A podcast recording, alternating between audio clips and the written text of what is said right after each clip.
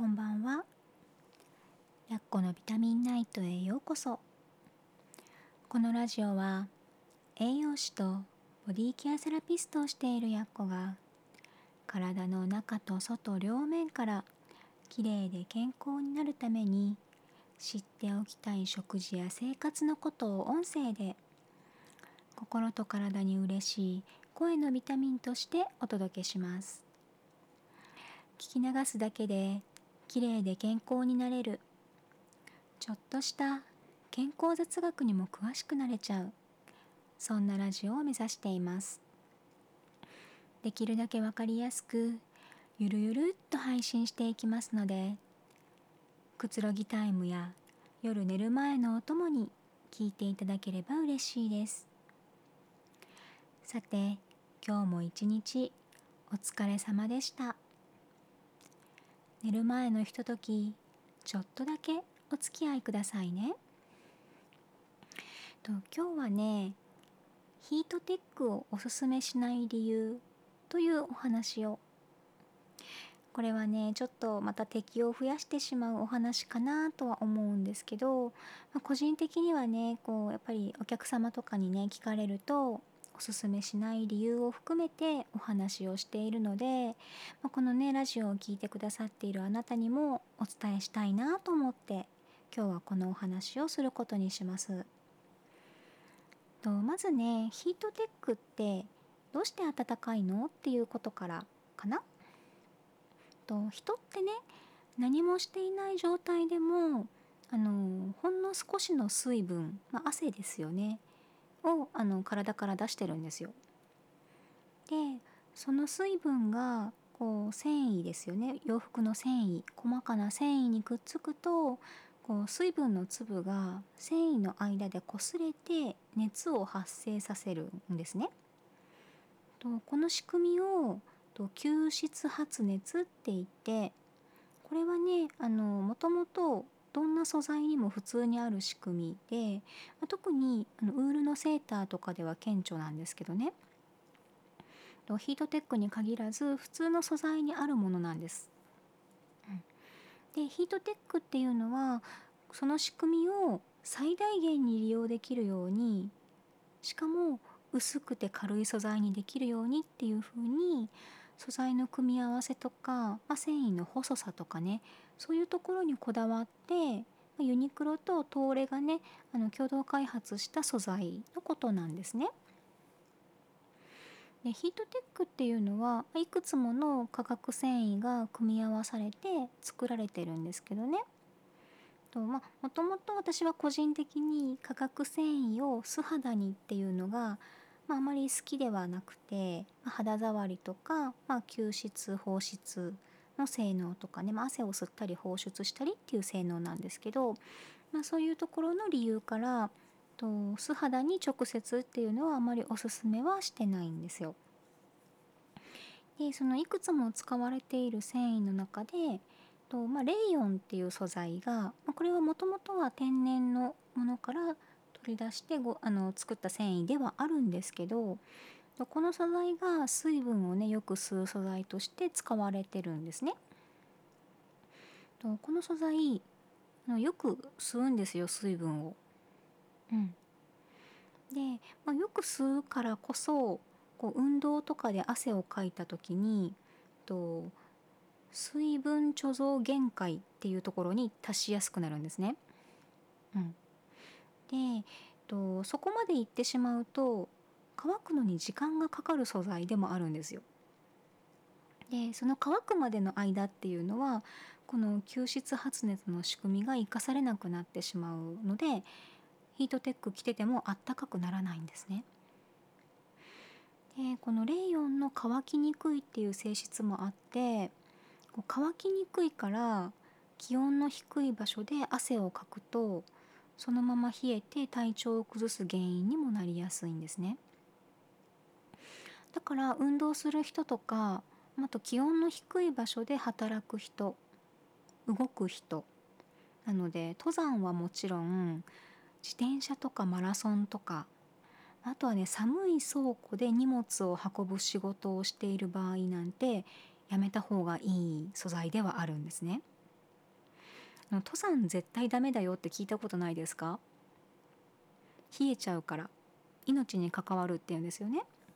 うん、でなのでそういう使わない方がいい場所とか場合っていうのもあるのでいつでもどこでもヒートテックっていうのは実はやめた方がいいんです。それとあのレイヨンって水分をよく吸うので肌が乾燥しやすいんですよ。で肌が乾燥するとあの化学繊維との間の摩擦で肌荒れを起こしやすいんですね。とこれはレイヨン以外の化学繊維ももちろん肌荒れの原因になってるんですよ。なのでそういう理由で私はあのヒートテックを使っていないし人にもあまり勧めてはいないです。うん、であの服にね響かないくらい薄くて、まあ、通常の仕様であれば暖かいインナーっていう点ではすごくいいものかもしれないけど暖かさを求めるのであればスポーツブランドとかアウトドアブランドの方がいいしまあ、ウールやシルクとコットンがこう何て言うのかな混紡されているインナーでもそれなりに薄くて暖かいものっていうのは見つかるんですね。うん、も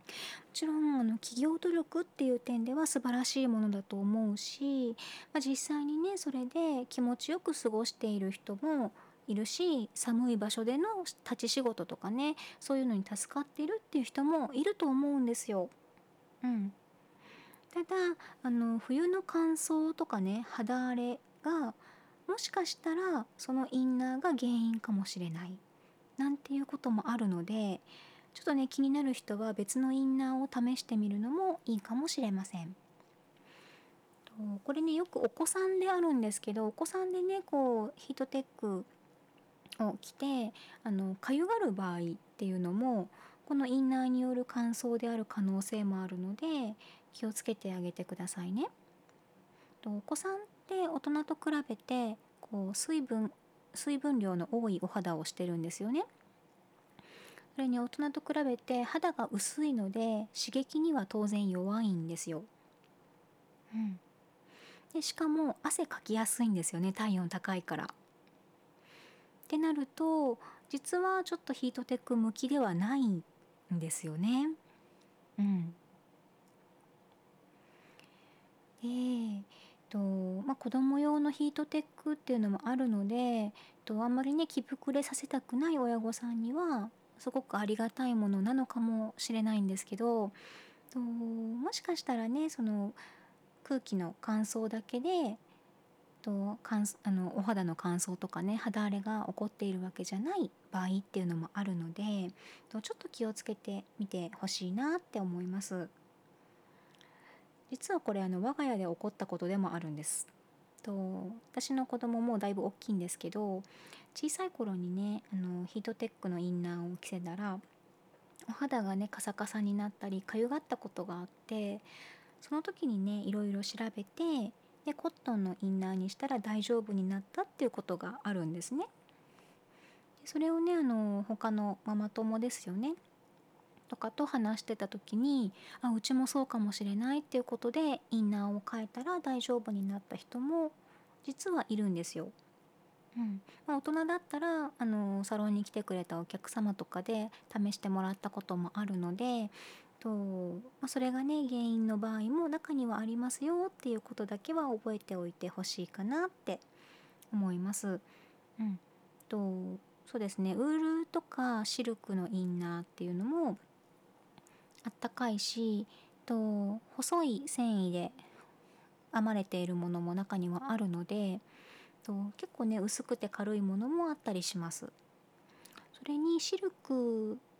だとあのタンパク質ですよねシルクって。なのであのお肌の潤いとかにもあのすごくいいのでお肌が弱い人にはシルクのインナーとかおすすめです。シルク洗えないでしょって言われたりするんですけど実は洗えるシルクっていうのもあるのでとシルクのインナーねあのちょっとお高いんですけどねとやっぱ肌に直接つけるものっていうのはなるべくあの刺激がなくて優しいかつお肌にねプラスの効果があるんであればその方がいいんじゃないかなって思います。インナーもねほんといろいろあるのでね、あのー、自分にね合うものが見つかるといいんじゃないかなって思ってます。いろいろ試してみてくださいね。やっぱりあの人には合うけど私には合わないとか私には合うけどあの人にはちょっとダメだったみたいとかそういうことってあるんですよ。なので私が言ったことも鵜呑みにするんじゃなくてあそんなのもあるんだちょっと試してみようかなっていうそれぐらいの気持ちでね聞いてもらえると一番いいかなって思ってます。やっぱりねこう全員に合うものっていうのは食事でもこういうインナーとかのお洋服とかでもないんですよ。100人いたら100人が OK っていうものってやっぱないんです。なので、えっとまあ、最後はね、まあ、人体実験って言ったらあれかもしれないんですけど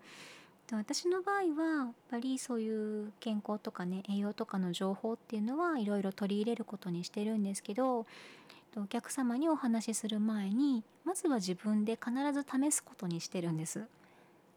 うん、